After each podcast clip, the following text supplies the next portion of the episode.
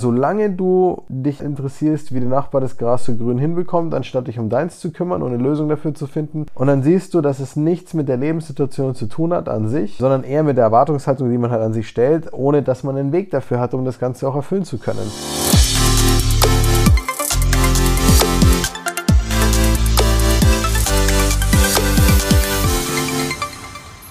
Hallo und herzlich willkommen zu einer neuen Folge des Smart Body Upgrades, dem besten Podcast rund ums Thema Abnehmen, fitter werden und gesund sein mit deinem Coach Marco. Danke, dass du wieder eingeschaltet hast. Danke für deine Zeit und für deine Aufmerksamkeit. In dieser Folge geht es um, glaube ich, eine der grundlegendsten Sachen in der menschlichen Psychologie, die immer wieder dazu führt, dass Leute Gutes, was sie sich eigentlich erarbeiten oder wie beim Abnehmen, ja, also die ersten Kilos, die schon runter sind, danach wieder versauen und dann wieder in alte Muster fallen und in die falsche Richtung gehen. Und im Grunde ist in dem Sprichwort schon sehr schön verankert. Ja, wir werden es uns heute mal genauer anschauen. Du wirst erfahren, warum wir so denken, was es für einen Einfluss hat und wie du es dann umgehen kannst, sodass du leichter abnimmst oder dich mit ja, deiner Gesundheit und deinem Körper und guten Gewohnheiten generell leichter tust. Und das Sprichwort dazu ähm, kennst du mit Sicherheit. Ja, das Gras beim Nachbarn, das ist immer grüner als mein eigenes. die Wiese des Nachbarn ist immer grüner als die eigene. Und im Grunde genommen ist es ähm, ein Denkfehler, den wir an den Tag legen, den wir aus unserer subjektiven Perspektive heraustreffen. Jetzt ist es so, bitte verstehe mich nicht falsch. Es geht hier nicht darum, dass man nichts äh, falsch machen darf beim Abnehmen oder dass es keine Umstände gibt, die man nicht verändern kann. Ich bin nicht der Typ, der zu dir kommt und sagen wird, wenn du jetzt, äh, sag ich mal, du hast eine Firma, ähm, bist vielleicht Mutter von zwei Kindern und sogar alleinerziehend, dann werde ich nicht zu dir sagen, dass du dieselben 24 Stunden wie jeder andere hast, weil das ist Bullshit. Das ist vollkommen klar. Aber es gibt gewisse Glaubenssätze und Perspektiven, die wir alle an den Tag legen, die uns immer eher dazu bringen, dass wir zum Beispiel beim Abnehmen dann die falschen Entscheidungen treffen oder doch mehr essen oder doch vom Plan generell abweichen ja, oder uns einfach nur in negative Muster begeben, kritisieren, frustriert sind und dann geht nichts beim Abnehmen. So.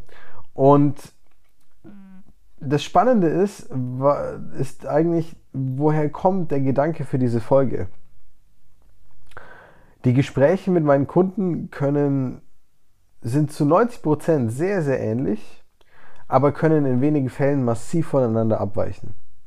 Und neulich hatte ich einen interessanten Tag mit mehreren Calls und hatte quasi ähm, an, an einem der Calls ein, äh, 1 zu 1, äh, eine 1 zu 1 Coaching Session mit einem Kunden in meiner Mastermind, ähm, quasi mit dem ich sehr, sehr eng nur persönlich zusammenarbeite und der Mann ähm, hat eine, eine große Firma mit vielen Zweigstellen im, im Immobilienbereich und ähm, sehr wohlhabend, hat eigentlich alles, was er zum Leben braucht und mehr als das. Müsste eigentlich kein Finger mehr rühren, theoretisch.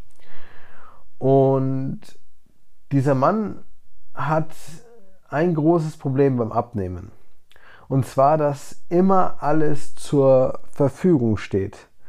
Immer hat er die Möglichkeit, alles zu essen, zu trinken und das im Übermaß, was alles wirklich fantastisch schmeckt, ohne dass er einen Finger dafür rühren muss. Einladungen, Business-Dinners, Feiern, Galas, Partys äh, und so weiter. Von A bis Z alles mit dabei. Kalorien aus Alkohol, Desserts, all diese Themen sind ein großes große Schwierigkeit, eine große Hürde am Anfang für ihn gewesen. Und im gleichen Moment habe ich einen Call mit einer anderen Dame, die ähm, aus einem unserer anderen äh, Coaching-Pakete ist. Die hat ein, ähm, eine intensive Betreuung bei uns, eine individuelle, mit mir und meinen Coaches zusammen, ähm, arbeiten da sehr persönlich an ihren eigenen Themen und ähm, hat einen ganz anderen Alltag wie dieser Mann. Ähm, ist wirklich eine tolle Frau, hat zwei Kids, ist alleinerziehend, ähm, arbeitstätig und ähm, schultert wirklich sehr, sehr viel. Und sie hat da das große Problem, dass sie eigentlich nicht gerne kocht, ja, ähm, aber halt immer alles zubereiten muss und es sehr viel Zeit kostet. Und das ist für sie der Grund, warum sie nicht abnehmen kann. Nur um es dir nochmal so ein bisschen bewusster zu machen, eine Perspektive ist die, ich habe immer alles zur Verfügung und muss nichts dafür machen. Und das ist das große Problem, warum ich nicht abnehmen kann. Und auf der anderen Seite, ich habe zu wenig Zeit und wenn mir mal jemand alles so zur Verfügung stellen würde, dass ich mich einfach nur entscheiden müsste, dann wäre es ganz, ganz leicht und dann würde ich abnehmen. Das Gras ist immer grüner auf der Seite des Nachbarn. Und das ist generell ein großes Problem bei uns psychologisch, dass wir immer so eine Art Voraufbauen, immer so eine Art Schutzkreis aufbauen um unsere Perspektive herum. Und gerade bei Dingen, die wir nicht schaffen zu lösen oder wo wir immer wiederkehrend an denselben, sage ich mal, Punkt landen und dann wieder neu starten, versuchen wieder, wieder abzunehmen nach gescheiterten Versuchen zum Beispiel oder wieder gute Gewohnheiten im Alltag aufzubauen und zu etablieren, ist es halt so, dass wir anstatt uns manchmal einfach zu fragen, ja, was wäre denn die Lösung in meiner Situation? Ja, gehen wir eher davon aus, dass meine Situation das Problem ist. Ich baue mir meinen schönen Schutzkreis auf und argumentiere, warum das jetzt nicht funktionieren kann aus meiner Perspektive. Weil jetzt, buhu, jetzt kommt der böse Coach und sagt, schau mal, ich habe 800 plus Coachings gemacht und ich kann dir leider sagen, ich habe beide Situationen oft genug gesehen und für beide war es lösbar. Also ist es jetzt so, dass ich nicht abnehmen kann, weil ich immer alles zur Verfügung habe im Übermaß? Oder ist es jetzt so, dass ich nicht abnehmen kann, weil ich immer alles zubereiten muss und es viel Zeit kostet und es deswegen nicht funktioniert? Die Antwort ist in beiden Fällen nein, ist falsch. Liegt an keinem dieser Punkte explizit. Es liegt daran, dass man glaubt, dass es daran liegt und anstatt sich auf eine Lösung zu konzentrieren, sich eher im Kreis dreht dann damit. Jetzt sagst du, ja, vielleicht ist es äh, theoretisch, klingt das ganz gut, aber was heißt es denn praktisch? Naja, diese Menschen müssen in unterschiedlichen Dingen sich verändern und wachsen und entwickeln, um dieses Thema für sich lösen zu können. Der eine muss lernen, in Anwesenheit von Überfluss und Co. keinen Mangel zu verspüren, sondern sehr bewusst zu konsumieren und bedarfsorientiert zu konsumieren und nicht einfach nur wegen der Verfügbarkeit alles zu essen, und sich auch nicht durch soziale Reize davon triggern zu lassen, sich nicht durch Alkohol und zum Beispiel ein bisschen äh, gesenkte Toleranz, äh, was dann Appetit und Co. angeht, äh, damit reinziehen zu lassen. Der muss halt drauf schauen, dass sein Alltag so wechselhaft wie er dann ist, ja, dass er da flexibel gute Entscheidungen trifft, ohne dass er jetzt lange drüber nachdenken muss oder ich daneben sitzen muss zum Beispiel. Das ist für ihn relevant. Ja, und auf der anderen Seite gute Gewohnheiten und einen gesunden Alltag aufzubauen und dann an einem gesunden Mindset zu arbeiten, was, was, was unweigerlich dazu führt, das viel fester zu verankern und viel, viel bewusster damit umzugehen. Während die Dame eher die Challenge hat im Prinzip, dass man bei ihr mit drauf schaut, wo kann ich Zeit sparen, wo kann ich einfache Umsetzungsmöglichkeiten bieten, wie kann ich es leichter zubereiten, was sind Sachen, die keinen Zubereitungsaufwand bedürfen. Wenn sie sich gestresst fühlt, wie geht sie dann damit um sozusagen mit Sachen, die schnell zur Verfügung waren in der Vergangenheit und und und. Wie kann ich das mit der Familie mit vereinbaren? Und da gibt es auch wieder Lösungen dafür und das kann man dann auch lernen.